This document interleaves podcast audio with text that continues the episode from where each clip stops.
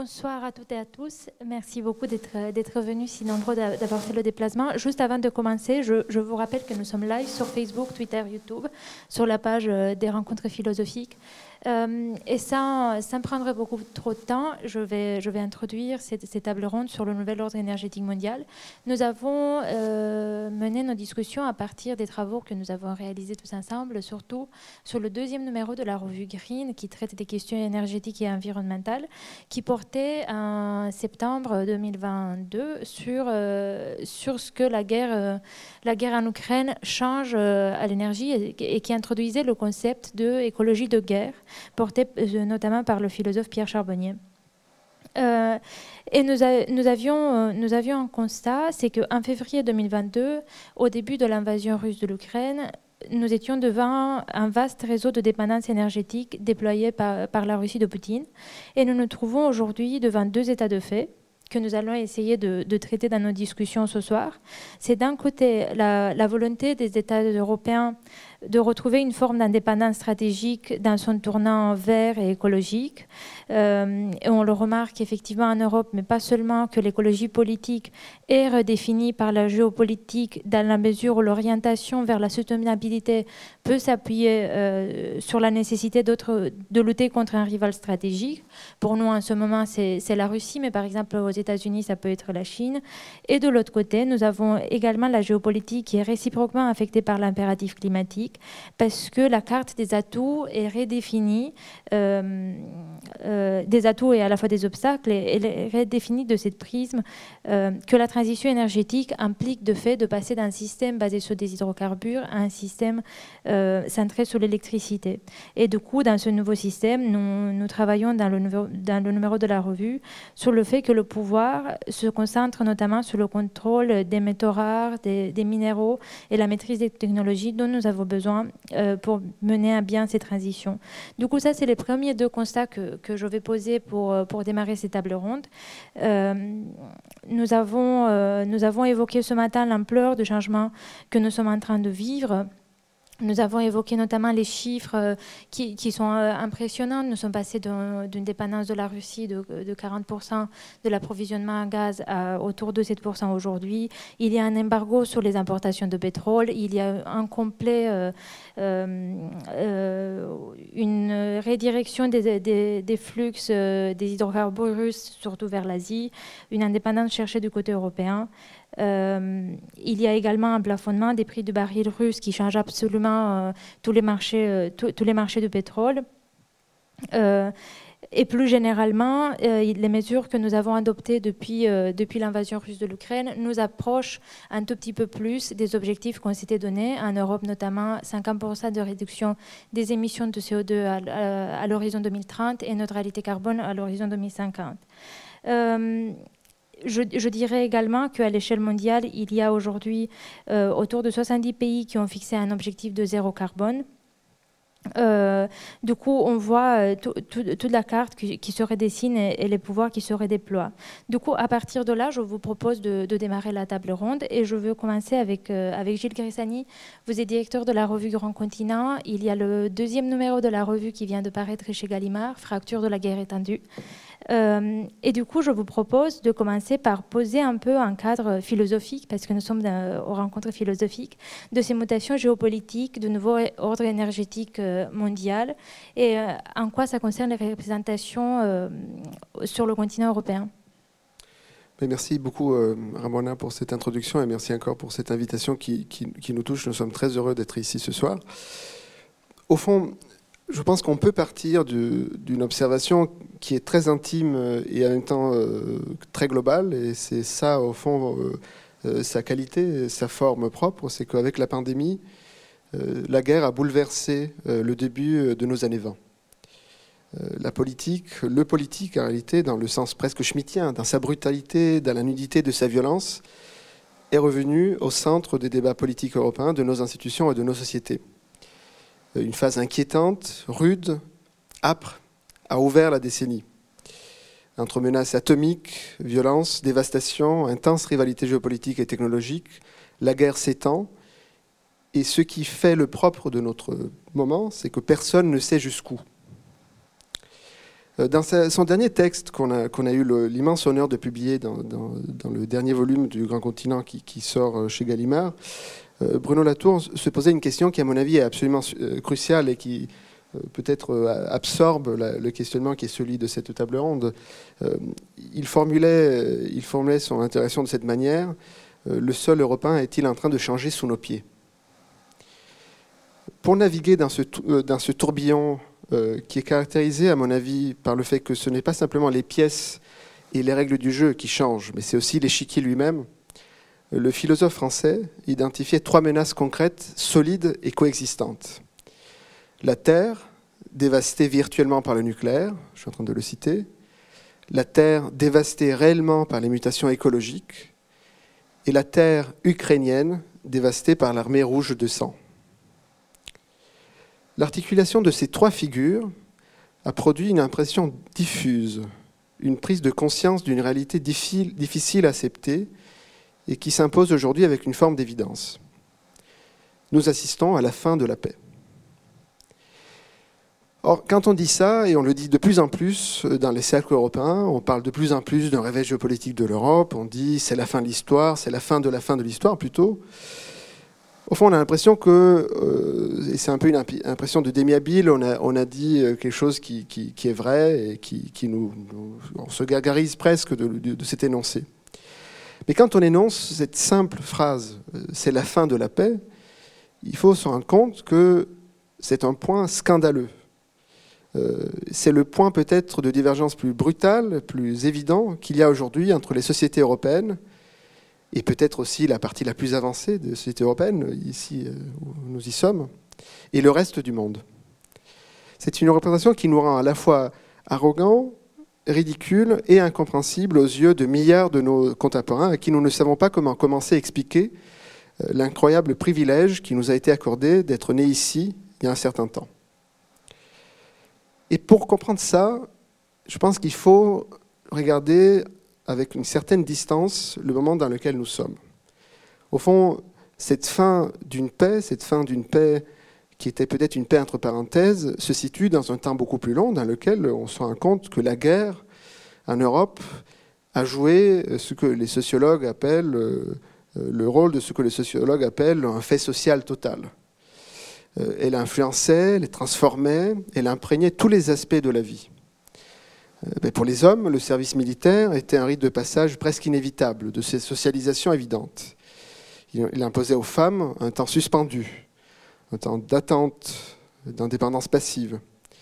La guerre, la guerre, était partout, elle était même dans la fête, elle était dans le monument de la place centrale, elle était dans le souvenir ressenti, dans la mort d'un parent, dans la blessure d'un frère ou d'un fils. Dans la brutalité, dans l'absurdité cruelle de ces corps estropiés, de ces tranchées qui aujourd'hui sont devenues des collines et qui, selon les historiens du fascisme et du nazisme, ont été l'une des principales sources de l'une des plus terribles violences dont nous ayons été capables sur le sol européen. Et au fond, et c'est là que les choses deviennent complexes, euh, je pense qu'il y a une expérience commune pour la plupart des personnes qui sont autour de, cette table, qui sont aujourd'hui dans ce, euh, symposium, comme je vois, c'est que après 30 ans de destruction quasi totale, peu à peu, dans les spasmes de la fin de la colonisation, la guerre s'est retirée de la société européenne.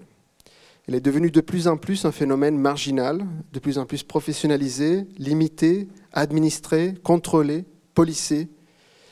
Il a perdu tout lien avec notre expérience personnelle et collective. Euh, elle s'est déplacée dans un ailleurs télévisé, imaginé, qui était en réalité pas si éloigné euh, ou séparé de notre monde, mais dont la proximité concrète pouvait être supprimée ou dissimulée. Ainsi, au, cours des dernières décennies, nous avons vécu dans une sorte de bulle protégée de la conscience des innombrables conflits qui traversaient le monde proche, voire très proche. Et Latour, dans ce même texte, est très clair à ce propos. Il écrit nous avons vécu une époque relativement paisible, mais seulement parce que nous étions à l'abri du parapluie nucléaire des États-Unis, premier point, de la mondialisation des échanges, deuxième point, et de la lutte agressive des industries extractives pour les ressources naturelles. Nous avons connu une sorte de paix retardée ou de paix suspendue qui a fini par prendre fin. C'est un point, à mon avis, absolument essentiel si on veut essayer d'avancer, de poser la question qui est celle de notre temps et celle de ce retour de la guerre d'une manière euh, concrète et réaliste. C'est qu'au fond, la fin du conflit radical, du politique dans sa forme schmittienne, désignation d'un ennemi euh, vis-à-vis duquel je suis prêt à aller au bout euh, de la, lutte, eh bien, la fin de cette histoire était l'horizon de la paix. Et il a créé une forme d'utopie, euh, un parti non résolu, mais qui a été très facile à percevoir quand on se promène, comme c'est souvent le cas quand on travaille dans l'institution européenne, dans la capitale, Bruxelles. C'est là qu'on voit ces moquettes bleues ce gris un peu délavé, des couloirs, ce mobilier fonctionnel et froid de, la commission, euh, euh, l'hôtel Berlaymont, une espèce de trois étoiles et demie dans lequel euh, errent des esprits d'eurocrates avec des badges à double face. Au fond, tout ce, fouillis architectural du quartier européen était une bonne manière pour traduire, il faudrait presque imaginer une, une analyse iconographique à la Panofsky, l'idéologie profonde sur laquelle était, construite l'Union européenne. Au fond, entre les portes tournantes et les badges en plastique accrochés au cou des eurocrates, le monde était conçu de manière efficace, comme le jeu dynamique de fluides, fluides interdépendants, régulés par des règles. Les valeurs étaient la condition de l'échange, le résultat de négociations, de compromis, de délibérations longues, absconses, fastidieuses. Et c'est là qu'il y a un point essentiel, c'est que lié à la sortie de la guerre, du sol européen, ou en tout cas d'une partie des institutions qui administraient ce sol, eh bien, sort aussi de scène l'action politique, comme deux trains qui sont reliés, comme l'un qui sort de scène, l'autre qui, qui, le suit. Elle aussi neutralisée, policée par la technique juridique, par l'administration. Sa force socialisante était aussi réduite au minimum. De ce système ressortait un dispositif composé de trois éléments. Euh, d'un côté, il y avait des consommateurs. Et ces consommateurs étaient reliés par des flux, par des échanges. Et ces échanges étaient rendus possibles parce que le monde était de plus en plus horizontal et ces échanges et ces flux étaient de plus en plus apaisés, de plus en plus euh, fluidifiés par les règles, les compromis qui permettaient à la machine, à ce dispositif de fonctionner. C'était donc une idéologie profonde parce qu'elle était extrêmement concrète et elle était fondée sur cette double idée. On vous donne de l'abondance et de la liberté, et ce sont deux fonctions dérivées de la croissance. Et c'était là, de cette manière-là, qu'on pensait pouvoir dompter l'inertie négative de la modernité. Or, quand on décrit cela, et on, est ouvert sur l'actualité contemporaine, on se rend compte que ce système est aujourd'hui, cette réduction du monde, particulièrement efficace, et encore une fois, il faut le dire, a totalement volé un éclat. Aujourd'hui, dans ce dispositif composé de consommateurs, flux et horizontalité, euh, on a remplacé aux consommateurs des citoyens euh, craintifs qu'ils demandent d'être armés ou qu'il faut armer contre un ennemi, là où il y avait des flux, il y a aujourd'hui des stocks qu'il faut remplir en prévision de pénurie radicale. Et les sociétés dans lesquelles nous sommes, fatiguées, prises dans la fin de la croissance, ne peuvent pas supporter le risque de, ces pénuries. Et au lieu de tendre vers une convergence planétaire, le monde devient chaque jour plus dangereux et plus fragmenté. Et je pense que c'est le premier, première tour, de table, mais si la philosophie sert à quelque chose, et j'essaie de m'inspirer de ce texte remarquable que je vous conseille vraiment de Bruno Latour, c'est au fond de nous proposer un cadre d'analyse. Le monde est cassé, j'essaie de montrer en quel, sens, et des, questions, deux questions. Euh, que pouvons-nous faire et que faisons-nous? Merci beaucoup. Euh, nous allons revenir donc sur ces deux questions et sur, sur, cette, euh, sur cette intervention. Mais je me tourne maintenant vers Massimo Amato. Vous êtes professeur à l'Université de Bocconi, chercheur en histoire économique. Euh, vous avez également contribué à la revue Green avec un, un, très bon texte. Est-ce que ma question, la première question, c'est à quelle transition sommes-nous appelés à faire face afin d'affronter vraiment ce défi climatique? Bonsoir à tous et merci pour la question qui me permet en effet de reprendre euh, les discours que j'ai proposés dans la revue et en acceptant votre invitation qui était qui, m'a fait beaucoup de plaisir évidemment, même si les questions qu'il faut traiter sont, sont, pas sont pas si vous voulez. Euh, là, je, dans cet article et donc aussi dans ma contribution ici, je vais parler à un économiste, presque un économiste industriel, si vous, si vous voulez. Mais comme je suis parmi, euh, nous sommes par un arrêt, mais nous sommes pas, non plus nombreux, mais disons parmi les économistes qui savent que, que l'économie ne peut pas trancher le lien qu'elle a avec la philosophie, euh, je vais faire quelques précisions justement pour réagir aussi à ce qu'on a dit jusqu'ici. Moi, je pense que la réalité dans laquelle nous sommes et dans laquelle nous sommes appelés à faire face aux transitions, c'est euh, marqué par la technique d'une façon presque inconditionnée. Ce qui ne veut pas dire que euh, les réponses aux défis doivent être techniques. Et là, je, me permets de, citer un, monsieur qui avait commencé à parler des techniques modernes euh, aux années 30 du dernier siècle, Hans Jung, qui disait justement pour avoir un rapport adéquat à la technique, il faut être beaucoup plus qu'un technicien. Et là, euh, cette, cette, réalité, le fait qu'il faut penser la technique avant, de proposer des solutions techniques, ça, me fait revenir aussi sur un, propos de Gilles qui disait on, témoigne la fin de la paix. On est dans une situation où la paix, on, on, observe la fin de la paix. Moi, je, crois qu'on on est dans une situation où on observe l'accomplissement de l'effacement de la différence entre guerre et paix.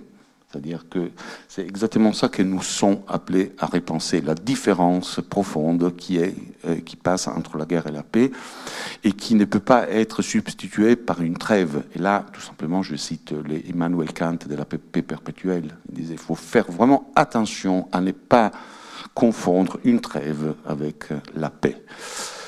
La paix avec nous-mêmes, avec la planète, avec euh, nos moyens, avec l'économie, etc., etc. Donc, pour revenir à la question, euh, quelle transition? Il y en a trois. C'était le, cœur de, mon, de, ma réflexion en économiste industriel, justement. La première, c'est la transition énergétique. On est dans une urgence climatique, donc c'est clair qu'il faut trouver une manière pour produire l'énergie dont on a besoin, parce que euh, aucune sobriété nous empêchera de devoir chercher des nouvelles manières de production euh, d'énergie propre, disons comme ça. Et, donc, euh, il faut, répondre à cette urgence. Avec quoi? Ben, On laissait tout, le monde laisser, avec les, énergies renouvelables. donc, l'éolienne, l'hydroélectrique aussi, mais surtout les photovoltaïques et l'éolien. Euh, c'est plus facile à dire qu'à faire parce que l'idée d'une transition euh, en vitesse de la base fossile de la production d'énergie électrique à une base non fossile renouvelable doit tenir compte d'un fait euh, absolument technique, c'est-à-dire que l'énergie, on ne la stocke pas. C'est-à-dire, les réseaux n'est pas un réseau de stockage, c'est un, réseau de circulation. Donc, il faut qu'il soit en tension, il faut qu'il soit stable. Il faut euh, qu'il y ait un apport réglé d'énergie pour que euh, nos, ampoules ne, sautent pas ou les blackouts n'arrivent pas. Ça, c'est une question de... Et c'était pour ça que la euh, production avec les gaz et l'énergie électrique était fondamentale, parce que c'était vraiment la, comment on le knob en anglais, comment on dit en français Je ne sais pas. Mais vous savez, le, régulateur de la, de la, de la stabilité si on veut passer à euh, une production massive d'énergie renouvelable, il faut penser à des formes de stockage, donc euh, aux batteries. Et là, il faut être, comme je vous disais, assez, euh, assez réaliste aussi dans la position de nos, de, nos, de nos objectifs. Je pense par exemple, j'ai fait une petite analyse du plan, avec Gilles aussi, hein, plus dans un autre article, du plan européen Repower You, l'objectif d'arriver à 60 gigas de production photovoltaïque en 2030 présupposerait en termes de stabilisation, donc une production de batteries, une acquisition de la part de l'Europe d'une quantité de batteries égale à 8 fois la production mondiale actuelle. Donc on n'est pas prêt. Et euh, la planification, des, les, pas avec lesquels on y va, il faut, il faut vraiment savoir le, euh, le, mesurer d'une certaine manière. C'est pour ça que j'ai parlé d'une politique industrielle. Je parle un politicien industriel, disons, un économiste industriel. Bon, d'accord, mais on sait que la direction est, claire. il y a eu une accélération, évidemment, avec la guerre. Donc la deuxième transition, c'est une transition géostratégique, géoénergétique. Parce que, je vous disais, les stabilisateurs du, réseau, c'était les gaz. Les gaz, c'était Poutine. Mais si on veut renoncer au gaz, au gaz russe, et on veut renoncer en général à cette, cette dépendance, mais il faut, euh, il faut investir, évidemment. Dans quoi? Dans la production euh, systématique de batteries. Mais dommage, et ça, euh, désormais, c'est clair même à Berlaymont, je crois, hein, parce que Ursula von der Leyen l'a dit, là, le monopole en amont et en aval de la production de batteries est chinois. Donc, on sort de la dépendance géostratégique russe, et on oublie que 90% des batteries sont produites en Chine. Et, quant et, les panneaux photovoltaïques aussi, parce que vous savez, il y a un, besoin de, 4, de 40 gigas par an en Europe. 2% de, ces besoins est satisfait par des productions européennes, qui ne sont pas vraiment des productions, mais des assemblages des cellules chinoises. Donc on est face à la possibilité de passer, au risque de passer d'une dépendance géopolitique qui, ne nous plaît pas, évidemment, comme toutes les dépendances en général, mais disons à une autre. Hmm, et qui est aussi technologique. Euh, donc, il y a le contrôle sur la technologie, sur la production, et il y a le contrôle des matières premières. Justement, Ramon le disait, euh, le lithium, c'est pas vraiment un problème. Il y en a suffisamment dans des pays qui sont, entre guillemets, amis de l'Occident. Parce que le Chili, l'Australie, L'Ukraine, c'est un problème, mais c'est l'une des raisons aussi pour laquelle on se bat euh, en, Ukraine. Mais le cobalt, il est concentré 50% au Congo. Et de ces, de ces 50% concentrés au Congo, euh, presque l'intégrité est possédée par les Chinois. Donc il y a la possibilité pour la Chine de jouer un jeu rudement géopolitique, parce que de mon point de vue, la géopolitique, c'est le côté minéral de la politique, c'est-à-dire c'est euh, cet aspect de la gestion du pouvoir qui a à faire avec le contrôle de matières premières. Chercher, follow the money, on disait en Italie quand on, faisait les, enquêtes sur la mafia. Euh, ici, follow the, uh, the commodities. Hein, follow suivez les matières premières et vous verrez comment les, euh, scénarios géopolitiques se dessinent. Donc là aussi, qu'est-ce qu'il faut faire? Mais Avant tout, récupérer une capacité productive que l'Europe a perdue. Je vous signale que même dans la production éolienne, euh, les Chinois ont battu l'Europe. C'était une excellence européenne, maintenant c'est la Chine qui a les marchés.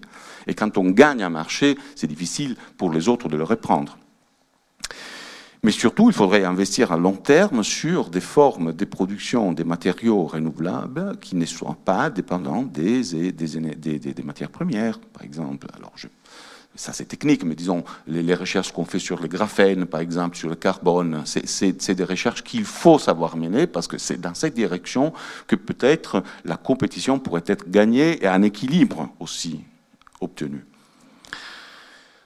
J'arrive à la troisième et j'ai le temps Très bien, je ne vais pas euh, trop, trop, trop en dire. Mais la troisième transition, pour, tout, pour cela faire, euh, on a besoin d'un horizon d'investissement très long. Et peut-être la troisième transition est vraiment euh, strictement économique et à faire avec euh, la incapacité croissante du système capitaliste de penser en termes de long terme. On le sait, non, la financiarisation de l'économie, c'est le, court-termisme, mais en tout cas, le fait que les capitales et un capital privé c'est euh, confine, disons, les choix des capitalistes à une perspective de rentabilité limitée. C'est-à-dire, il faut que je puisse voir les résultats de mon investissement. Je ne peux pas attendre 40 ans pour voir si mon investissement était bon. Et donc, euh, on est dans une situation, surtout en Europe, euh, dans laquelle des politiques de dépenses publiques pour les investissements d'infrastructures sont absolument nécessaires, absolument euh, incontournables.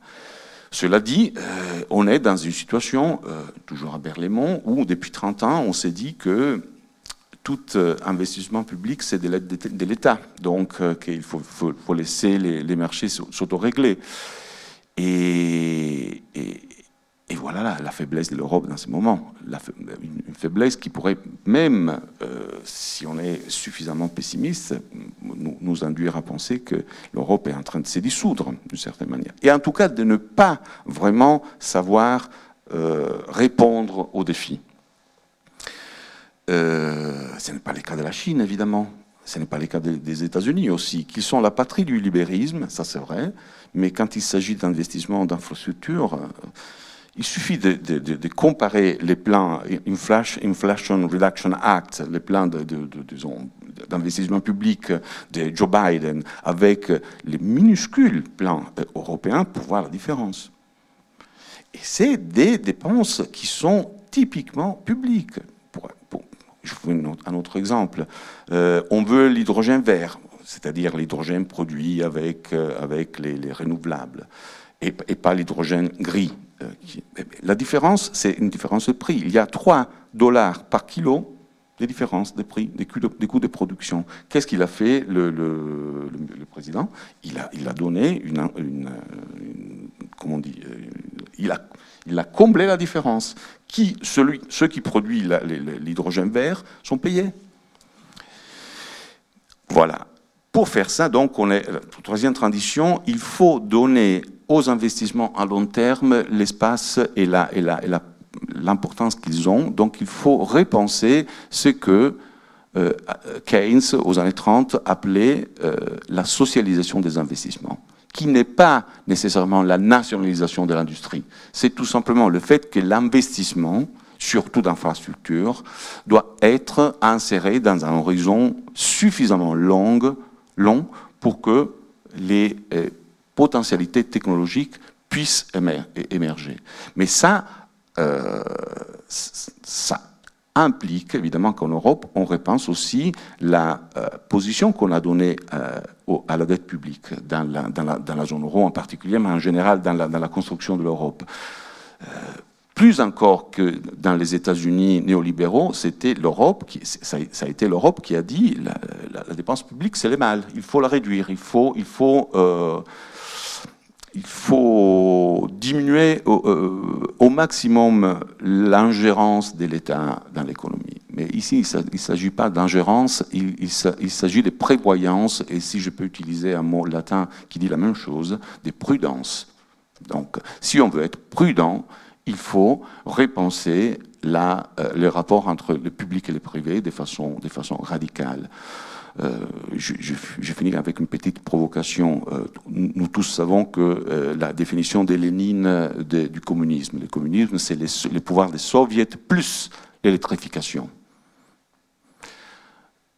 On pourrait dire que pour Franklin Delano Roosevelt, euh, la démocratie, c'était le New Deal plus l'électrification, parce que la Tennessee Valley Authority, qui a littéralement repris un État, euh, euh, le Tennessee, qui était, dans une situation de pauvreté généralisée et surtout de pauvreté énergétique, c'était des investissements publics qui ont fait les, grands barrages et qui ont mis le Tennessee en situation de pouvoir émerger euh, du point de vue économique et évidemment aussi social. Donc voilà les trois transitions dans leur, euh, disons, enchaînement, si j'ai réussi à, vous le montrer. Merci. Merci beaucoup. Adrien Esté, vous êtes postdoctorant CNRS au Centre de recherche euh, international de Sciences Po, résident à l'Institut de recherche stratégique de l'école militaire, toujours à Paris, et vous venez de publier un livre qui, qui est parfaitement à temps, c'est Guerre et écologie aux éditions PUF. Du coup, je, vous propose de, revenir sur ces mutations géopolitiques. quels outils utiliser pour appréhender toutes ces transformations et mutations? Merci beaucoup Ramona, merci beaucoup pour l'invitation. Voilà, c'est un vrai plaisir également étant quelqu'un qui vient de la petite ville de Menton qui est juste à côté. Donc je suis très heureux aussi en tant que local de l'étape de voilà de venir à Monaco et à ces rencontres philosophiques, pardon, qui sont un événement connu aussi dans la région. Donc je suis heureux voilà d'y participer aujourd'hui en tant que en tant qu'intervenant. Euh, voilà, donc comme ça a été indiqué par euh, Ramona, euh, ma contribution à la revue Green, donc, qui, portait sur l'écologie de guerre, elle s'est concentrée sur finalement est-ce qu'aujourd'hui nous avons les, la grille de lecture géopolitique nécessaire et utile, disons, et, pertinente pour penser les bouleversements que, que nous voyons aujourd'hui en Ukraine, et plus généralement pour penser l'Anthropocène, c'est-à-dire cette nouvelle période géologique dans laquelle nous sommes entrés, où l'homme est devenu une puissance géologique à part entière. Donc le terme d'Anthropocène, je pense, est un excellent point de départ pour penser un peu nos obligations, et aussi le type de guerre auquel nous sommes confrontés aujourd'hui. La guerre en Ukraine, c'est une, pour moi une, remise à plat complète finalement de notre grille de lecture géopolitique à de très nombreux égards. Euh, tout d'abord, la guerre en Ukraine euh, a montré de manière éclatante le pouvoir que nous avons aujourd'hui militaire à détruire l'environnement. Je veux dire, c'est pas nouveau. La guerre du Vietnam, les conflits mondiaux nous l'avaient montré.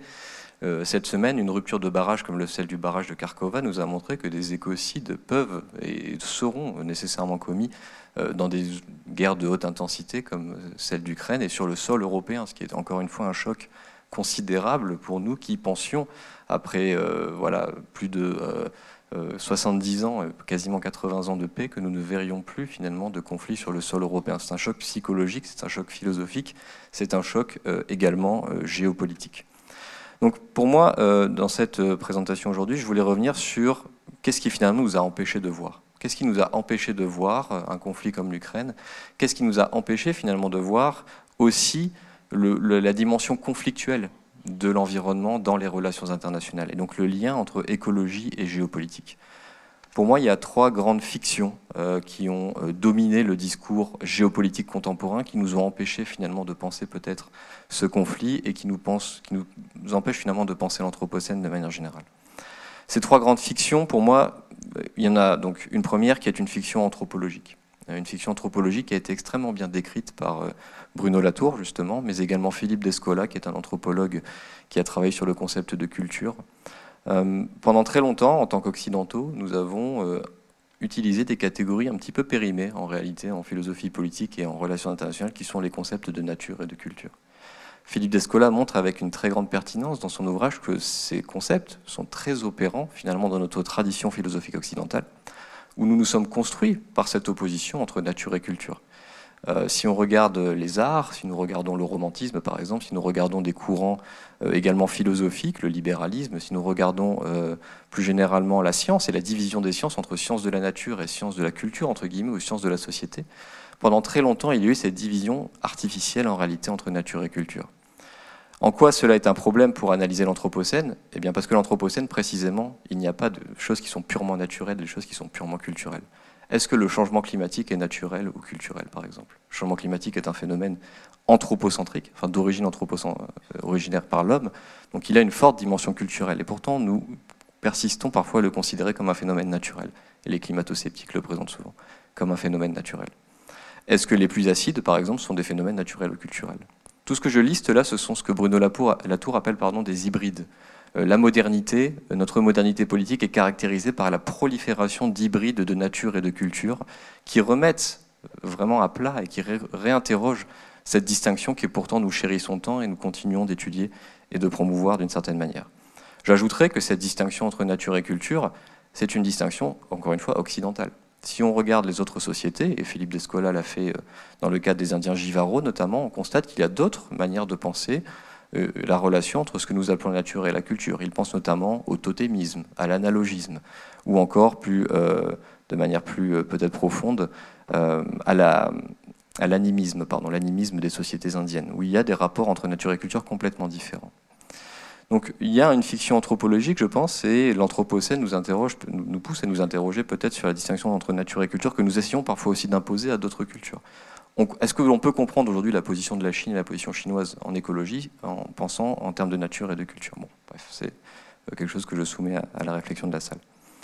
Il y a une deuxième fiction pour moi qui est la fiction philosophique, et Gilles en a un petit peu parlé. Euh, la fiction philosophique qui consistait à penser euh, les échanges, donc on en a parlé aussi des échanges, en termes d'abondance. C'est-à-dire qu'on a vécu dans une société d'abondance. Le président de la République a même parlé de fin de l'abondance, il n'y a, pas si longtemps que ça.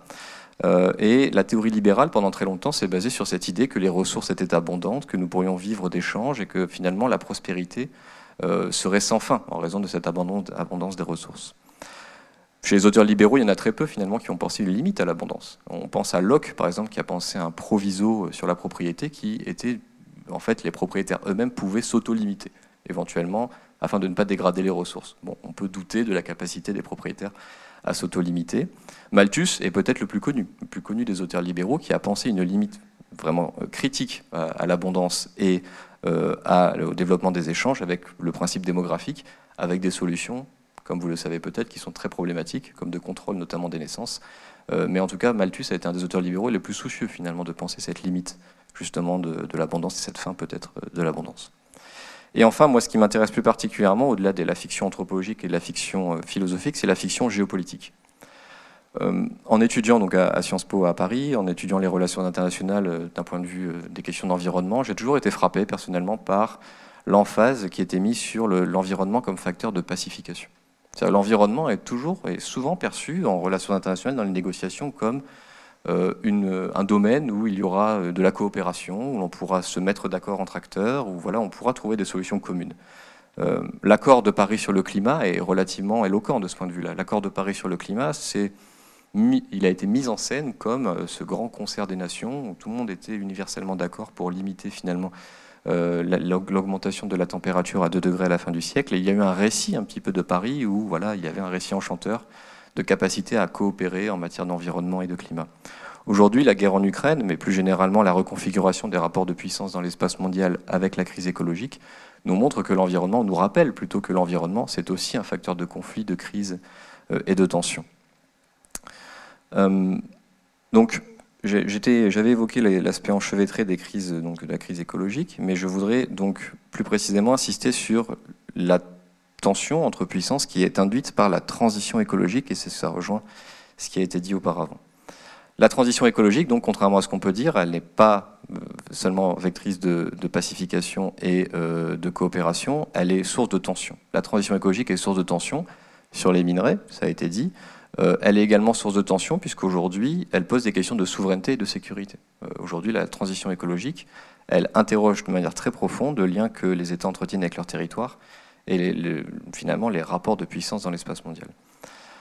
J'aurais envie de paraphraser Yves Lacoste en disant que euh, l'écologie, aujourd'hui, ça sert peut-être avant tout à faire la guerre, finalement. Ça sert peut-être avant tout à faire la guerre, et on a un retournement du discours écologique aujourd'hui euh, pour penser euh, la guerre, et on, a même aujourd'hui Pierre Charbonnier à Paris qui parle d'écologie de guerre, par exemple, donc une nouvelle manière de considérer le discours écologique d'un point de vue plus guerrier.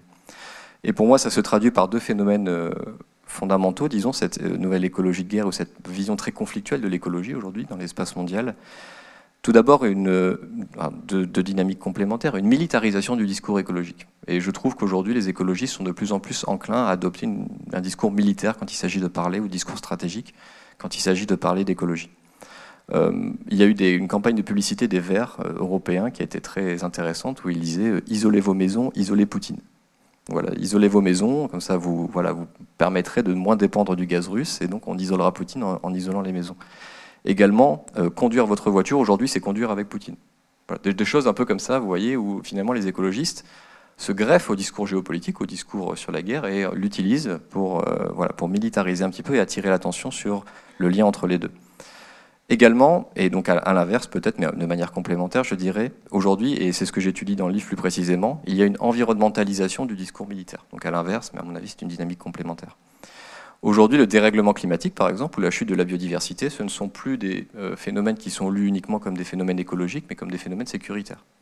Le dérèglement climatique, si vous demandez à n'importe quel officiel de l'armée française ou de l'armée américaine, pour lui c'est une source de tension, une source de crise, une source de problème dans l'espace mondial qu'il va falloir peut-être gérer euh, d'un point de vue sécuritaire également.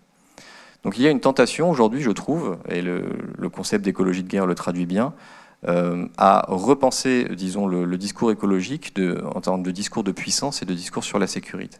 Et euh, je suis aujourd'hui donc assez hésitant parfois à rentrer dans cette logique-là, parce qu'elle pose un certain nombre de questions. Est-ce que finalement l'écologie, on peut la traiter d'un point de vue sécuritaire, militaire, et est-ce que c'est souhaitable, sachant que ça colle quand même à une certaine réalité contemporaine, ou est-ce qu'il est préférable finalement de la poser en termes de justice sociale, en termes de, euh, de rapport à la société, enfin bref, de, questions qui sont un peu moins militarisées, un peu moins sécurisées. Mais euh, voilà, je, on rebondira peut-être là-dessus un peu plus tard. Merci en tout cas. Merci beaucoup. Euh, du coup, on reprend un, court tour de table et, Gilles, je me, tourne vers vous. N'hésitez pas si vous voulez réagir, mais moi je voulais plutôt vous entendre sur la question du rôle de l'État que Massimo Amato avait évoqué. Euh, il y a effectivement ce, besoin d'investissement euh, massif qu'on voit partout, mais on voit également dans, dans, ce nouvel ordre énergétique qu'on décrit, on voit un retour très puissant de l'État. Et comme l'exemple le plus simple, c'est en Europe pour protéger les consommateurs.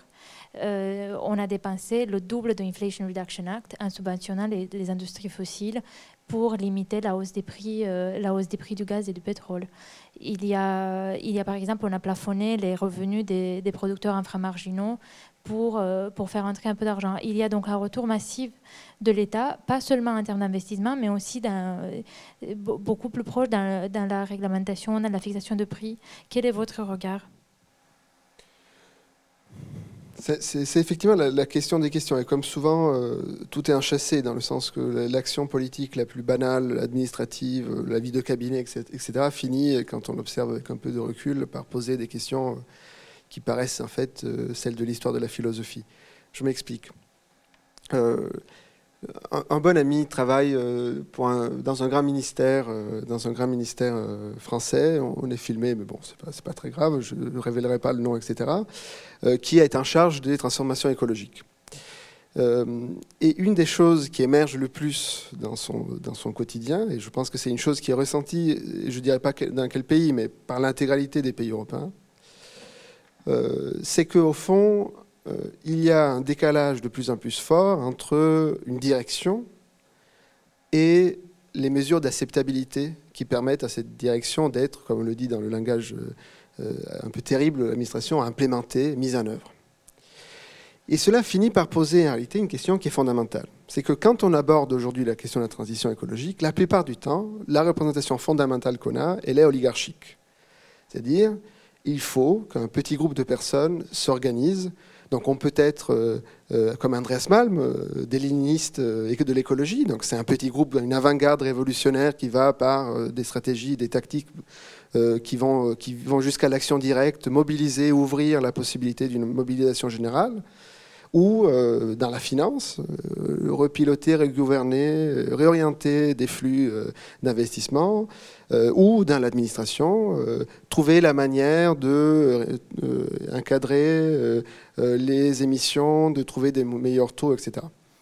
Et pourquoi, en fait, on fait ça? Je, pense que c'est ça la, question qu'il faut qu'on se pose. Et pourquoi aujourd'hui, quand on aborde la question euh, de l'écologie, la plupart du temps, évidemment, euh, ce, dont, ce, dont, parle Esteve aussi, qui est, très impressionnant, c'est la partie sécuritaire. Là aussi, c'est toujours des, groupes de personnes, petits, experts, qui mobilisent leur savoir pour essayer de faire face aux transitions. J'ai l'impression que la raison qui fait qu'aujourd'hui on aborde la question écologique par le prisme de l'oligarchie, elle est liée en réalité à une crise fondamentale du politique, euh, qui est en réalité le propre de l'histoire de la modernité politique. Là aussi, j'essaye de m'expliquer.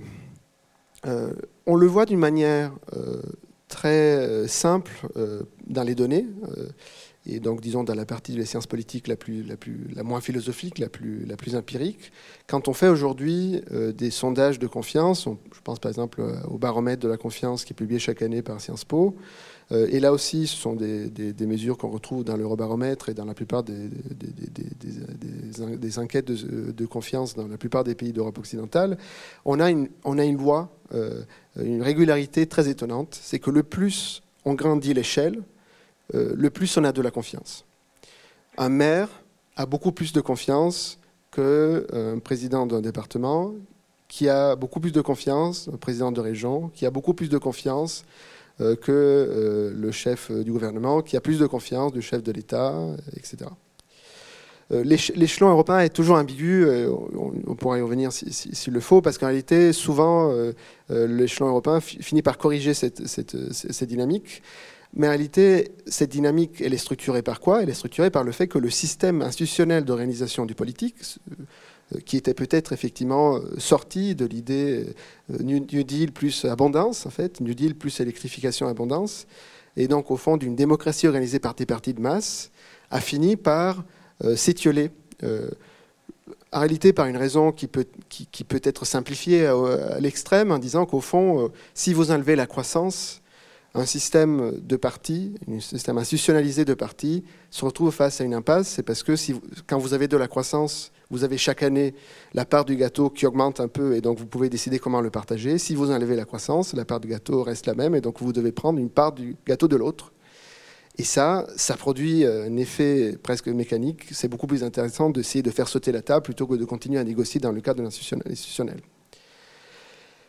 je, simplifie à l'extrême, mais au fond, on se retrouve euh, dans une équation qui, fait beaucoup de sens. Euh, aujourd'hui, c'est quand la politique n'est pas structurée par des formes parties, mais elle est structurée par des formes directes d'action. Euh, la politique d'un maire, ben, créer une rue piétonne, décider que telle partie de la ville peut être, peut être renouvelée, que l'hôpital doit être fait tout de suite, etc. Ce sont des choses immédiates, directes. On voit tout de suite le sens de l'action alors que la partie euh, politique de masse, euh, aujourd'hui, a un peu perdu de son sens.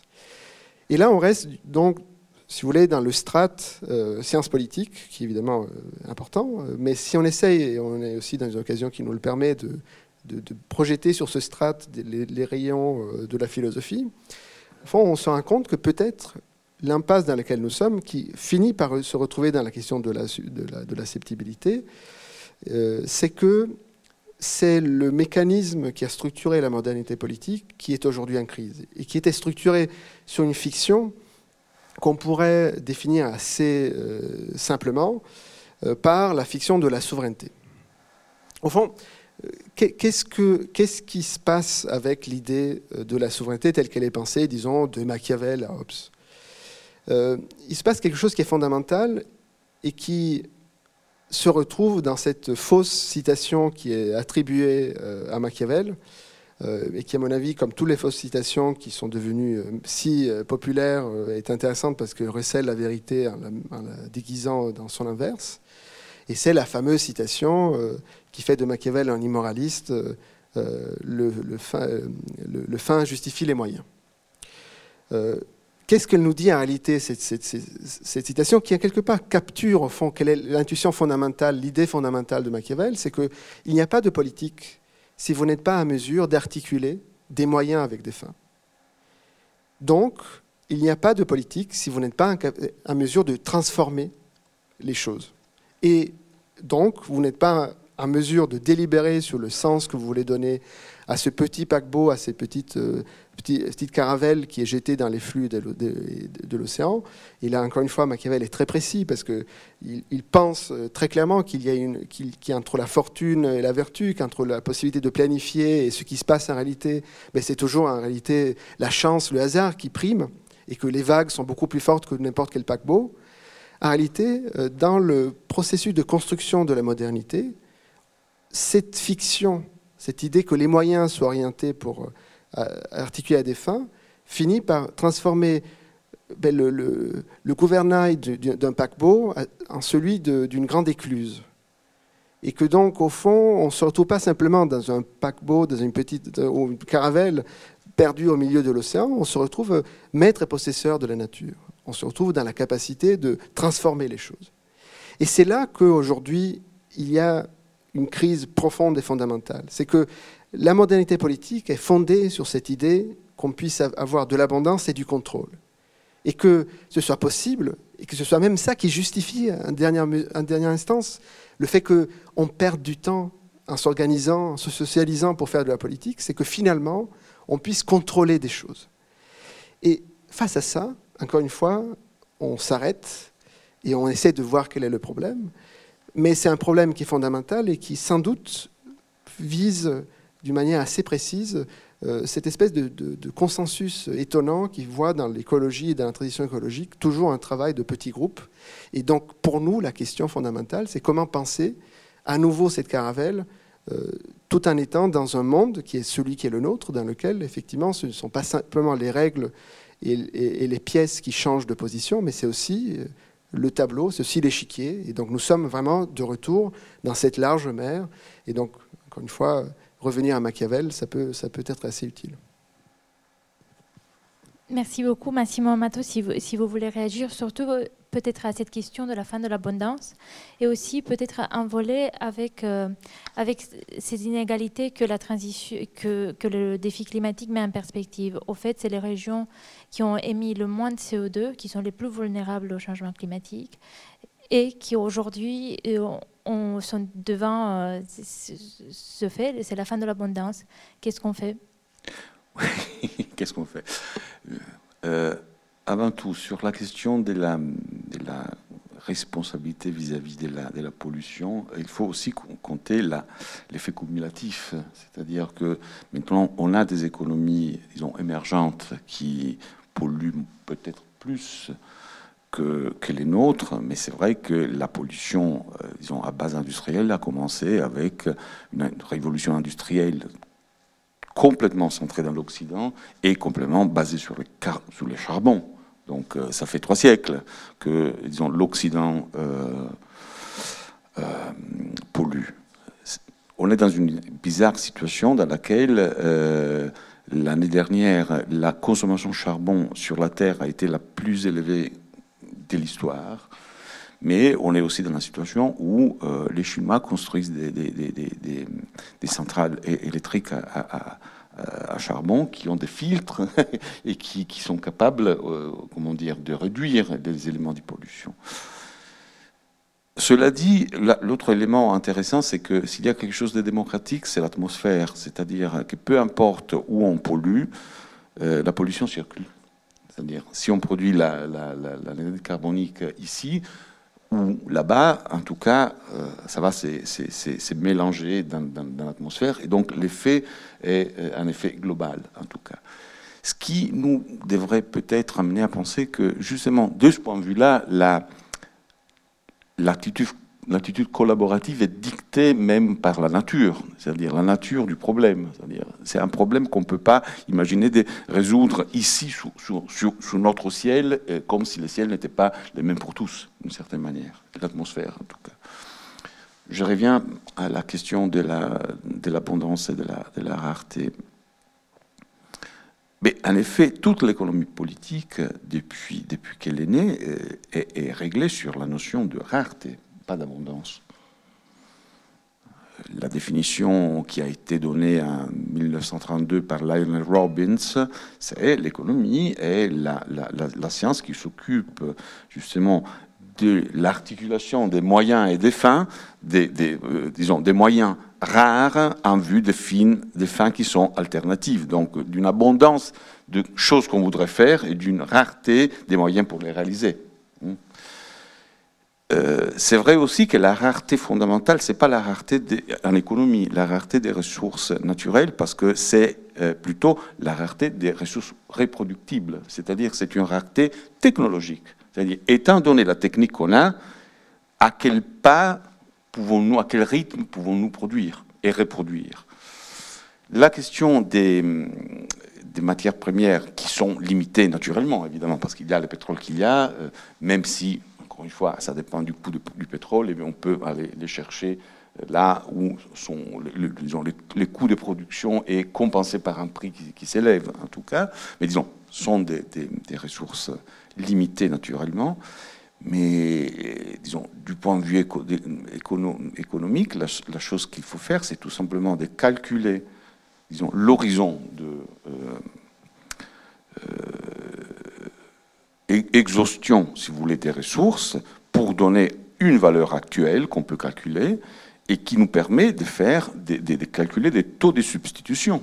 C'est-à-dire, euh, il y aura un moment, bien avant que le pétrole disparaît, il y, il y aura un moment où il ne sera plus économiquement censé baser notre industrie sur le pétrole.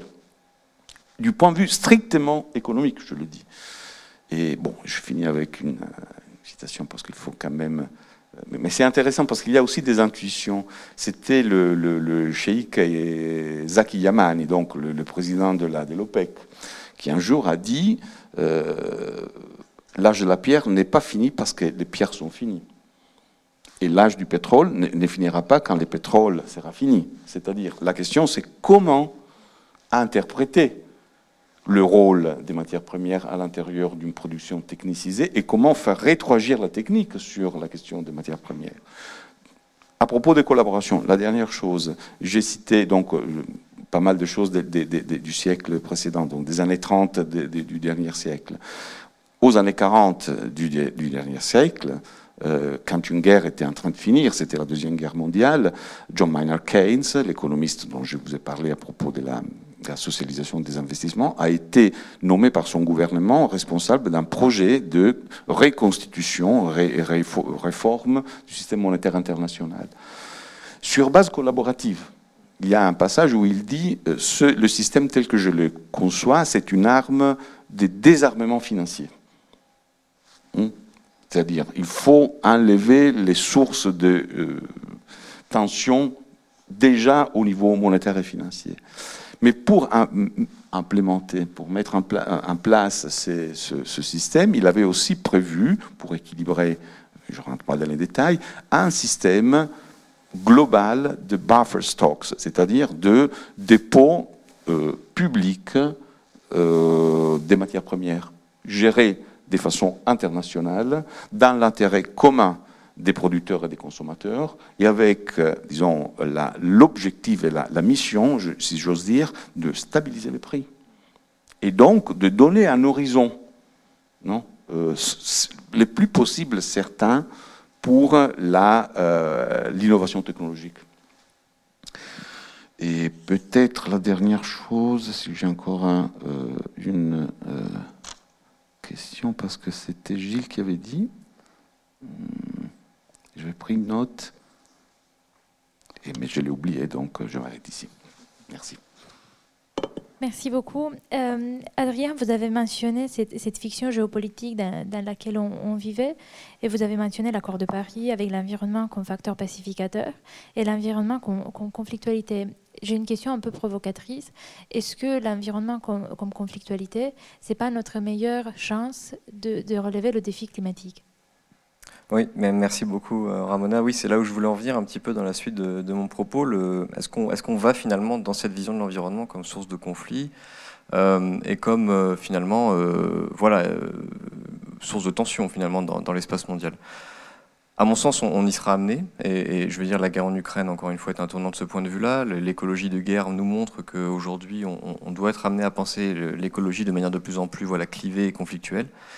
Et il y a deux concepts que moi je voudrais sauver en fait. Je voudrais sauver de la géopolitique pour les adapter à l'anthropocène. Et un des deux a été évoqué par Gilles il y a quelques, minutes, c'est le concept de souveraineté. Euh, le concept de souveraineté, pour moi, il est, fondamental de, peut-être de ne pas le laisser de côté, mais plutôt de le repenser aujourd'hui, euh, à l'heure de l'anthropocène.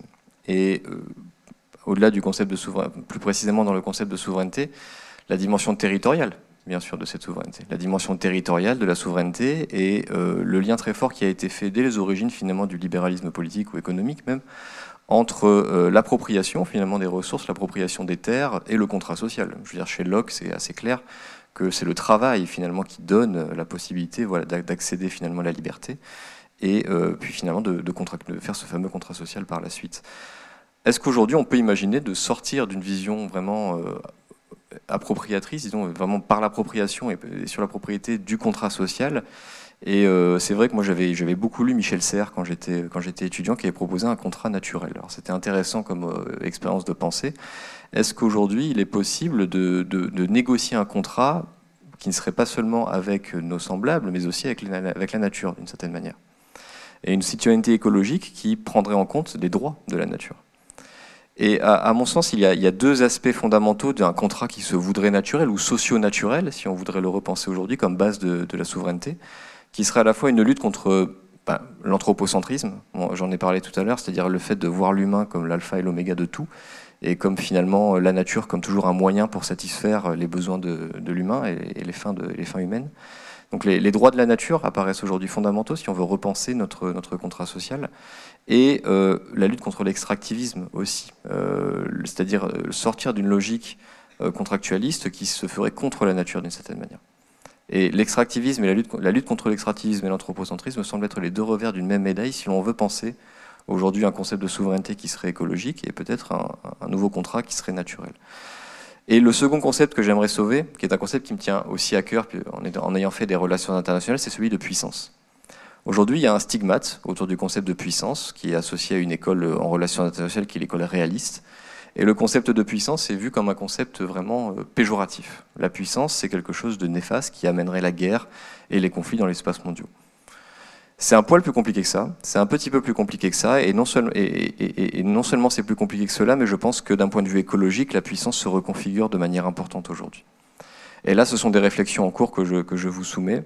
Pour moi, la puissance aujourd'hui, écologique, si on devait la penser d'un point de vue écologique, elle s'appuie sur quatre piliers.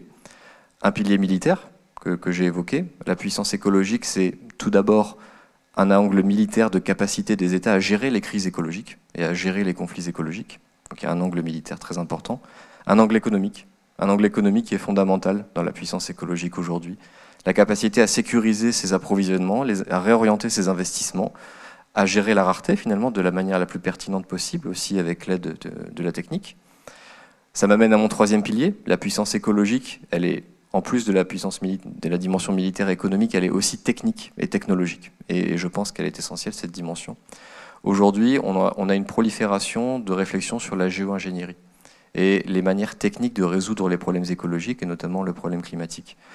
Il ne faut pas se faire d'illusions sur le fait et c'est peut-être avec le prix la variable d'ajustement la plus importante, que nous serons peut-être prêts à tester avant tout des solutions techniques aux problèmes écologiques avant de passer par des mesures de sobriété. Voilà. C'est peut-être aujourd'hui plus euh, réaliste de penser que les sociétés voudront d'abord chercher dans la technique des solutions avant de passer à des sacrifices. Y a une dimension plutôt sobre finalement dans, dans ces comportements de consommation et de production. Et aujourd'hui, on risque de voir donc dans l'espace mondial une lutte pour la technologie et pour les meilleures technologies de géo-ingénierie. Et il y a un, chercheur qui, euh, avec lequel je travaille qui parle de prolifération. Il n'hésite pas à parler de prolifération quand on parle de géo-ingénierie, comme on parlait de prolifération quand on parlait de nucléaire. Le pays qui aura peut-être la meilleure solution en termes de géo-ingénierie sera la prochaine grande puissance aussi, d'une certaine manière. Et enfin, la dernière dimension, c'est pas la dernière, c'est la quatrième que je voudrais évoquer, c'est la dimension culturelle.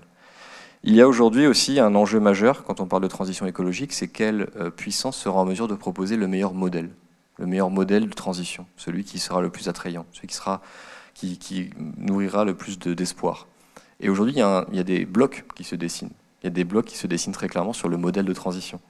Il y a un modèle français qui s'appuie sur du nucléaire essentiellement, hein, qui fait un discours assez valorisé du, de nucléaire comme énergie verte ou décarbonée. Il y a un modèle allemand qui investit énormément sur le renouvelable et qui a tourné le dos au nucléaire il y a une lutte entre les deux pour quel est le modèle européen dominant. Est-ce que finalement la France l'emportera ou l'Allemagne l'emportera dans euh, le modèle qu'elle propose La Chine, et j'en ai parlé un petit peu ce matin dans, l'émission que nous avions faite, a proposé un modèle culturel vraiment de transition écologique qu'ils appellent civilisation écologique. La civilisation écologique chinoise aujourd'hui, c'est un modèle de transition qui s'appuie énormément sur la technologie justement, énormément sur la géo-ingénierie et sur la possibilité d'une nation à devenir le pôle technologique dominant dans la transition écologique.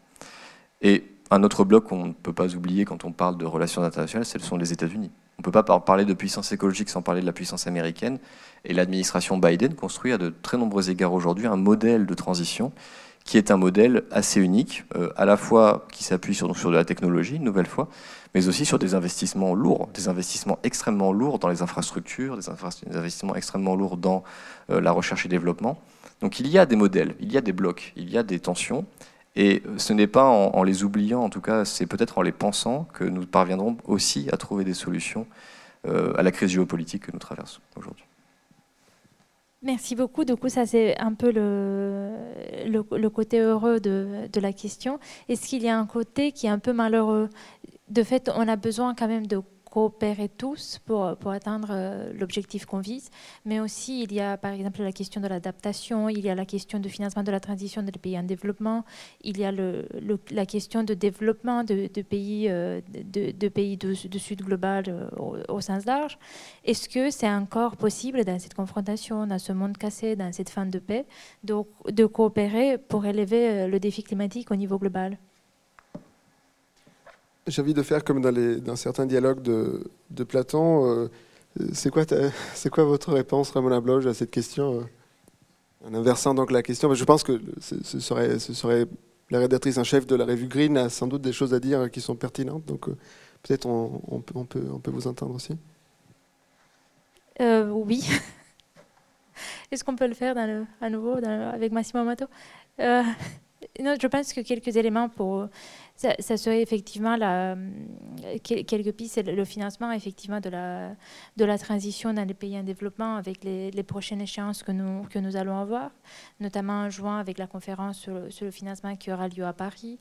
Il y a la COP, on voit effectivement toute la question de la pertinence de la COP alors qu'elle sera organisé euh, dans un pays au Moyen-Orient euh, en décembre, est-ce que c'est encore un forum pertinent? Du coup, je pense qu'effectivement, il y a. Euh, c'est pas évident et, je pense que ça va être l'un des défis principaux des, prochaines années, d'être encore capable de relever ce défi au niveau global. Adrien? Oui, alors après m'être fait le, voilà, le promoteur, disons, d'une vision plus en termes de puissance. Euh, la puissance n'empêche pas la coopération. Et ça, c'est un vieux phénomène, enfin, c'est une vieille réflexion en relations internationales. Les réalistes euh, pensaient la coopération également. Euh, ce que permet de, faire la, réflexion en termes de puissance, c'est de comprendre pourquoi certains accords fonctionnent et d'autres ne fonctionnent pas. Et le, le, récit de Paris, le récit enchanteur de Paris, qui consistait à dire on se met d'accord sur un objectif commun de réduction des émissions à la fin du siècle et on verra plus tard pour les modalités pratiques, est un discours qui s'est heurté finalement à la compétition entre puissances. C'est un discours qui s'est heurté à la compétition en termes de transition énergétique et de nouvelles technologies. Euh, on, comprend mieux pourquoi ces accords ne fonctionnent pas lorsqu'on les réfléchit aussi en termes de blocs et, de puissance. Aujourd'hui, dans l'opérationnalisation de l'accord de Paris, c'est ça l'enjeu, c'est de pouvoir mettre à la même table tous ces acteurs et, de trouver des intérêts communs finalement. Et, les, relations internationales se basent principalement sur ce type de mécanisme. Donc l'un n'empêche pas l'autre, l'un n'empêche pas l'autre, mais ça va demander bien sûr un travail de négociation extrêmement intense. Et nous n'y sommes pas aujourd'hui. Je rappelle encore même que le GIEC a dit que nous n'atteindrons pas, selon toute vraisemblance, les objectifs de l'accord de Paris. Euh, voilà, c'est une fiction maintenant de penser qu'on sera à 1,5 à 2 degrés d'ici la fin du siècle d'augmentation de la température. Ce sera plutôt à plus 4 degrés, si on veut mais pour prolonger, ta, réponse, effectivement, il y a un peu une, je pense qu'il y a deux points qu'il faut, faut mettre au premier plan. Euh, le premier, c'est qu'effectivement, quand on parle de, relations internationales, on a toujours euh, un peu ce prisme qui est un peu naïf, qui consiste à penser que les acteurs des relations internationales, ce seraient les États. Euh, en réalité, on se rend compte que c'est un peu le produit d'une approche un peu euh, formaliste de penser que c'est un concert des nations, comme on a pu l'avoir à Vienne, euh, euh, qui va régler la question climatique. pour une simple raison, c'est que effectivement, quand on parle d'un État d'une manière géopolitique, donc on ne regarde pas simplement d'une manière formelle, on se rend compte qu'il y a quand même des différences fondamentales entre la Chine, qui est un État, et, et Togo, qui en est un autre. Euh, mais ce n'est pas simplement pour cette raison-là, qui disons, touche effectivement à la question de la puissance. Euh, c'est aussi, et donc aussi les moyens d'action, c'est aussi pour une raison qui, qui est, complémentaire, c'est que le cadre westphalien, euh, donc effectivement en souveraineté territoriale reconnue par les autres et donc par la même acteur global, acteur des relations internationales, est aujourd'hui par plein de côtés dépassé sur la question de l'écologie par l'émergence euh, d'entités qui sont transnationales, euh, tout un État évidemment régulé, hein, devant passer par les écluses euh, de, l'État. Donc effectivement, on a tous en tête des, des, géants de la tech, on a tous en tête des, flux financiers et, la capacité de financement. Et on a aussi en tête l'émergence d'une manière encore plus profonde sur la question climatique, d'une quelque chose qui peut ressembler par d'un côté à une opinion publique certes pas mondiale, mais en tout cas euh, continentale, ou en tout cas euh, qui dépasse assez largement l'échelle de l'État lui-même. Donc ça, c'est le premier point, c'est qu'au fond, on se retrouve avec euh, une manière de faire consensus qui est aujourd'hui très hybride. Les accords de Paris, par exemple, Laurence Tubiana, qui, a d'ailleurs dirigé je fais la publicité de la, revue Green, a dirigé le volume, la livraison successive par rapport à celle dirigée par Pierre Charbonnier sur l'écologie de guerre, qui était donc au fond la personne qui était un peu la cheville ouvrière de, des accords de Paris. Et il insiste beaucoup sur le fait que cet accord-là n'aurait pas pu avoir lieu s'il n'y avait pas eu une mobilisation euh, par exemple, des grandes villes euh, globales, fameux, la fameuse association du C40 qui réunit les 40 villes globales et qui évidemment était particulièrement forte pour euh, faire avancer notamment la convergence du côté américain, parce que les grandes villes américaines sont traditionnellement plus en avant que le pouvoir fédéral sur les questions climatiques et écologiques. et elle met aussi en avant la nécessité effectivement de trouver la manière de trouver un cadre de coopération qui dépasse le cadre uniquement étatique westphalien. Donc ça, disons, ça va un peu dans le sens de la manière dans laquelle on a pensé les relations internationales, euh, euh, disons, avant la, guerre en Ukraine. Euh, parce que ce que fait la guerre en Ukraine, c'est aussi, surtout, le fait de reposer la question de l'empire, de l'hégémonie et de l'État-nation au cœur des relations internationales. Parce qu'au fond, qu'est-ce qui s'est passé avec la, Russie poutinienne euh, vis-à-vis de l'Ukraine, mais c'est une invasion territoriale. Euh, et c'est peut-être en ces termes-là qu'aujourd'hui on peut penser aujourd'hui une forme de convergence planétaire, non certes pas sur la condamnation de la Russie poutinienne en tant que telle, mais sur la compréhension qu'il s'agit d'une ligne rouge à ne pas franchir. J'en veux pour preuve qu'à chaque fois qu'on a posé la question dans ces termes, en gros, faut-il respecter la souveraineté euh, territoriale d'un pays? Euh, le vote euh, qui a eu lieu, vous avez tous vu passer, toutes et tous vu passer ces cartes qui recensent le vote à l'Assemblée générale des Nations Unies et qui, voit, qui montrent comment chaque État vote en fonction d'une question qui lui est posée. Eh bien, à chaque fois qu'on a réussi à poser la question en des termes de préservation euh, du territoire, de la souveraineté territoriale de, l'Ukraine, on voit une beaucoup plus forte convergence planétaire sur le respect de cette, euh, euh, souveraineté territoriale, alors qu'à chaque fois qu'on a posé la question en des termes de condamnation du régime poutinien, là on voit un phénomène de fragmentation à l'échelle planétaire. Et ça, c'est donc effectivement le deuxième point euh, qui, je pense, il faut mettre au cœur de, ce débat-là, c'est qu'on se retrouve aujourd'hui euh, dans un monde euh, qui dispose de moins en moins d'institutions reconnues, globales, qui puissent encadrer le consensus et donc aussi permettre l'expression d'une divergence on se retrouve face à, ce, cas de figure d'une façon assez, banale par le fait que l'histoire euh, de, l'ordre international est une histoire qui est fondamentalement euh, euh, dérivée de la fin de la, de Deuxième Guerre mondiale, la Seconde Guerre mondiale, et qu'aujourd'hui une série d'acteurs veulent re-questionner cette configuration, cet état de choses, et donc ils ont intérêt à ce qu'on retrouve des nouvelles formes de coopération. Et enfin, on se retrouve aussi face à une contestation qui peut être entendue et qui, je pense même, doit être entendue. on a tous, tous en tête l'accusation de double standard et du fait qu'effectivement l'ordre international libéral euh, était utilisé, était arsénalisé pour essayer d'avancer des intérêts géopolitiques précis. Euh, il suffit de, dialoguer avec euh, n'importe quel chercheur, personnalité politique de l'autre rive de la Méditerranée ou de, l'Afrique subsaharienne ou de l'Amérique latine pour qu'il vous dise effectivement qu'il comprend l'intérêt géopolitique à soutenir l'Ukraine, mais il comprend beaucoup moins l'intérêt qu'aurait son pays à, soutenir un pays qui est aussi distant et ajoutant, en ajoutant toujours il y a eu l'Irak euh, euh, et, les Balkans. Donc, au fond, on se retrouve face à cette configuration qui est particulièrement difficile à, analyser. On est vraiment dans l'hybride. C'est qu'on a d'un côté euh, une tendance, une espèce de, retour de la souveraineté westphalienne, et en même temps aussi cette souveraineté westphalienne, pour la même raison que j'ai aussi essayé de développer tout à l'heure, donc au fond pour l'incapacité qu'ont les États aujourd'hui à avoir un, système politique avec un très grand taux de, confiance dans son organisation de masse, euh, semble être aussi insuffisante pour arriver à coordonner euh, cette même transition.